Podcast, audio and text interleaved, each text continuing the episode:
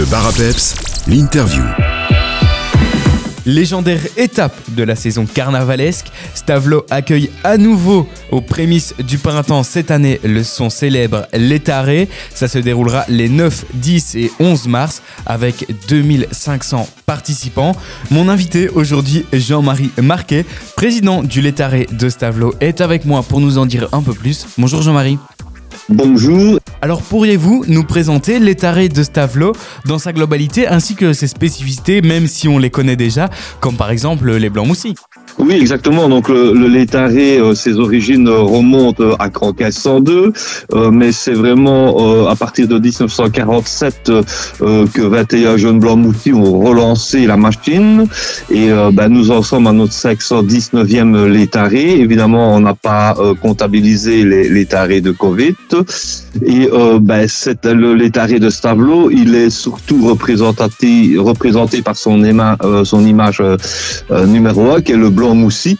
Mais les blancs moussis ne seraient pas, et le létari ne serait pas ce qu'il est, évidemment, sans l'ensemble des autres groupes folkloriques stavlotais, euh, qui est gay et qui euh, colorise le, le cortège, évidemment. Est-ce que vous savez Oui. nous expliquer d'où viennent les blancs moussis, comment est-ce qu'ils ont été créés? Ben, en réalité, la légende dit qu'en 1502, euh, Guillaume de Manderscheid avait interdit à ses moines d'aller fêter euh, euh, dans la ville de Stavlo ce qu'ils faisaient d'habitude. Et pour se venger, les moines avaient mis un coussin sur leur tête et un drap blanc et ont commencé à grogner dans les couloirs de l'abbaye. Ça, c'est la légende. Et mais la, réalité, évidemment, c'est que ce sont 21 jeunes blancs moussis qui euh, 21 jeunes, jeunes hommes qui en 1947 se sont rassemblés et ont relancé euh, réellement la confrérie euh, sous l'impulsion de Walter Postier. Donc euh, voilà vraiment d'où démarre le, le blanc moussi. Pourriez-vous nous présenter le programme de ces 9, 10 et 11 mars? Bon, ben alors, euh, le létari est toujours scindé en trois phases chez nous. Donc, on a le- la phase du samedi qui comprend euh, à partir de 20h30 notre cortège nocturne euh, qu'on a appelé Stallumez-vous. Stallumez-vous, pourquoi? Parce que c'est un cortège qui euh, qui est scintillant de lumière et, qui brille de beauté.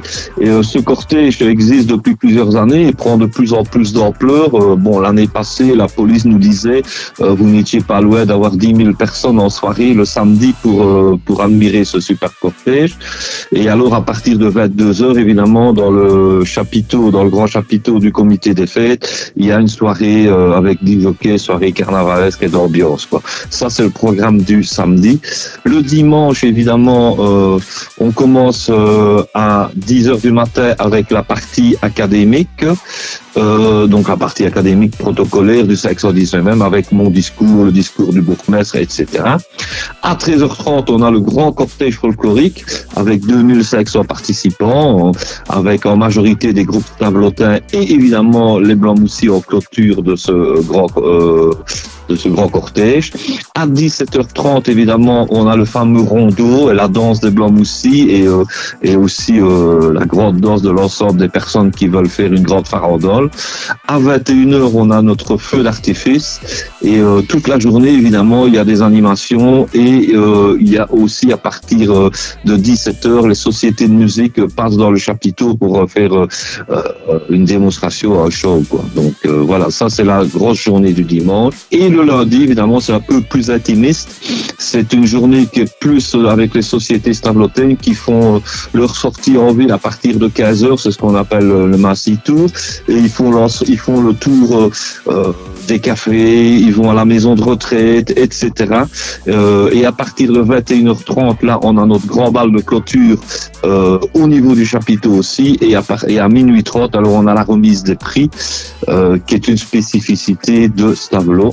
Donc par rapport euh, à, à l'ensemble des groupes, quoi. Pour euh, retrouver toutes ces informations, il y a évidemment la page Facebook L'étaré de Stavlo. Il y a aussi un site internet l'étaré-stavlo.be. Merci beaucoup Jean-Marie Marquet et on se retrouvera alors les 9, 10 et 11 mars pour cette énième édition du L'étaré de Stavlo.